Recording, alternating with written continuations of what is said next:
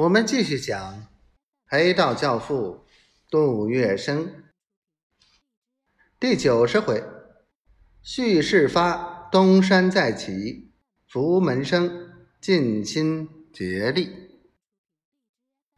吴少树自戴笠猝死，他所涉及的纵放巨奸、吞没逆产一案，虽然雷声大雨点小，但是他身上所系的案子。毕竟还没有终结，于是也有朋友向他恳切陈词，苦口婆心的劝：“少鼠兄，你在上海身兼六要职使，事必躬亲，气势冲天。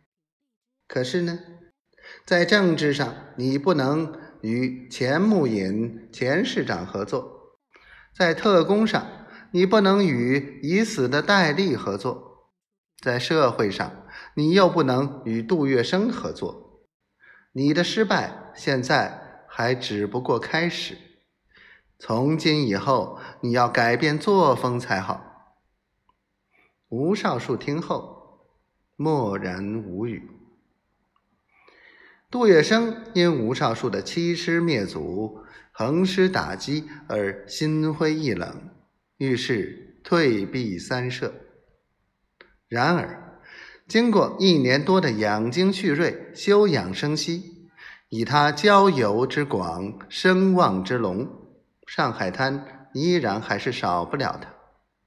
加上恒氏弟子多已成了有权有势的人物，杜月笙有这么完整的班底、优秀的干部，事业当然大有可为。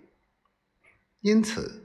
杜月笙经过审慎考虑、多方试探，又有了东山再起、卷土重来的迹象。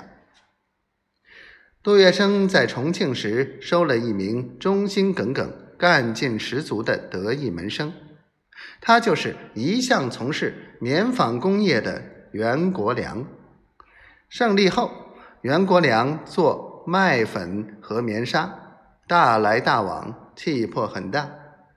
面粉大王荣德生曾经开玩笑的对他说：“我办工厂就像吸海洛因，不过你也不错，可以算得上吃香烟的。”一九四六年，袁国良投资设在江阴的福成公司联营纺织厂，他投下的股本很多，预定当年七月开工，公司成立规模很大。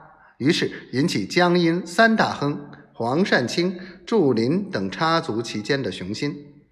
袁国良唯恐董事长一席落在他们之手，带领公司股东群起反对，结果双方闹得股东大会几乎流产。